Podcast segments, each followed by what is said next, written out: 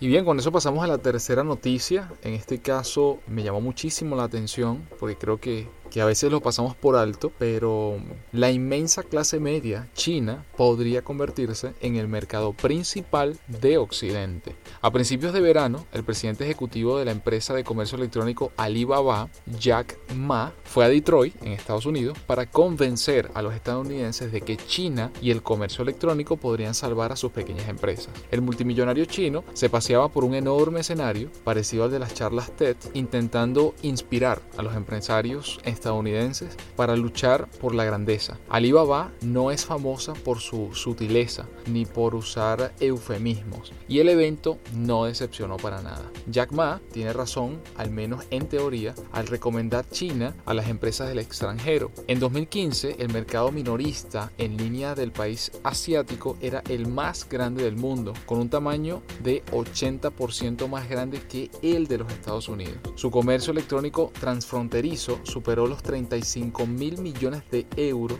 y esta ventana de oportunidad no para de crecer. Dentro de cinco años, la clase media china podría estar conformada por más de 600 millones de personas y gracias a Internet a las empresas de fuera del país les resulta cada vez más fácil llegar a este segmento de la población. Jack Ma comentaba, pregúntenselo a la directora ejecutiva de Timeless Skin Care, una empresa familiar con sede en California, Estados Unidos, donde Verónica Pedersen de Timeless, que vende sueros y cremas antiedad. Trabaja con un distribuidor para vender productos en China en la página global de compras de Alibaba, Taobao. Según la empresa, el año pasado Timeless generó unos 4.5 millones de euros en ingresos, de los cuales las ventas en China representan más del 50%. Su fundadora se refiere a su compañía como el comercio electrónico familiar. Timeless, que tiene alrededor de 20 empleados, no pretende conquistar China. La CEO afirmó, abro comillas, si consigues aprovechar el 1% del mercado chino,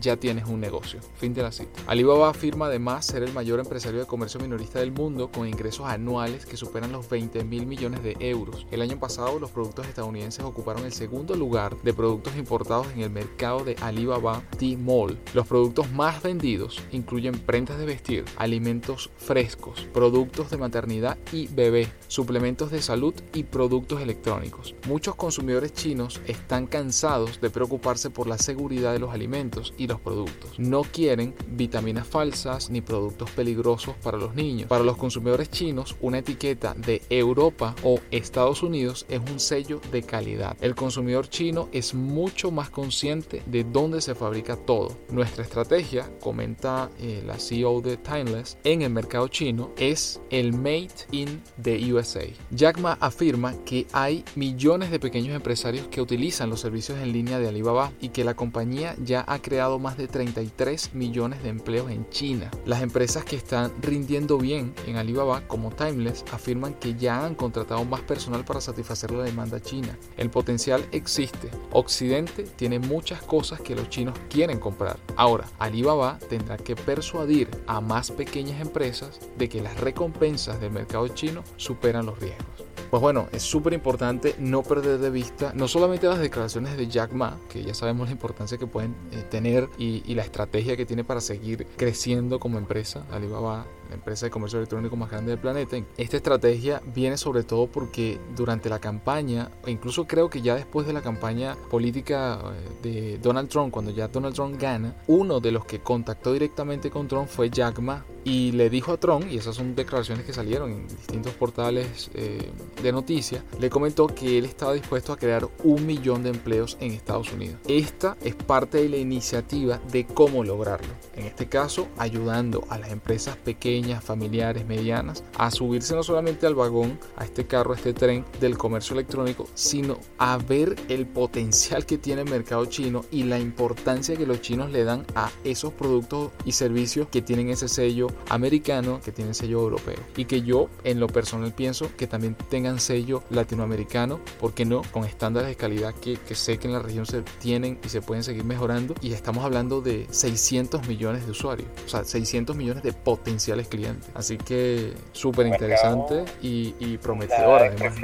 Sí, exacto, correcto, nada despreciable. Y bueno, fíjate cómo Jack Ma le dio la vuelta al, al speech de, de Trump este, de una manera bastante ingeniosa. ¿no? O sea, bueno, nosotros tenemos un mercado allá que es suficientemente grande como para comprar productos de ustedes. Pues, de otros, de otros continentes. Sí, sí, exactamente. Y, no, y que el, durante la charla, otra de las cosas que comentó Jack Ma y, que va alineado a esa misma estrategia que les mencionaba mientras les comentaba el artículo, es que le dice, bueno, mira, si nosotros podemos ayudar a potenciar a un millón de empresas y esas empresas, obviamente muy, muy rara vez es una sola persona, son cinco personas, son diez, son veinte como en el caso de Timeless. Claro. Entonces ya estamos, si ayudamos a un millón de empresas, ya automáticamente estamos generando un millón de empleos. Pero como sabemos que una empresa no sobrevive con una sola persona, lo más probable es que sea más de un millón de empleos. Entonces la estrategia, buscarle la vuelta desde ese punto de vista, con el conocimiento y la infraestructura que ellos tienen, obviamente en China, es muy importante. ¿Hay retos? Sí, por supuesto. Uno de los principales retos que tiene Alibaba es el tema de la piratería, de la propiedad intelectual,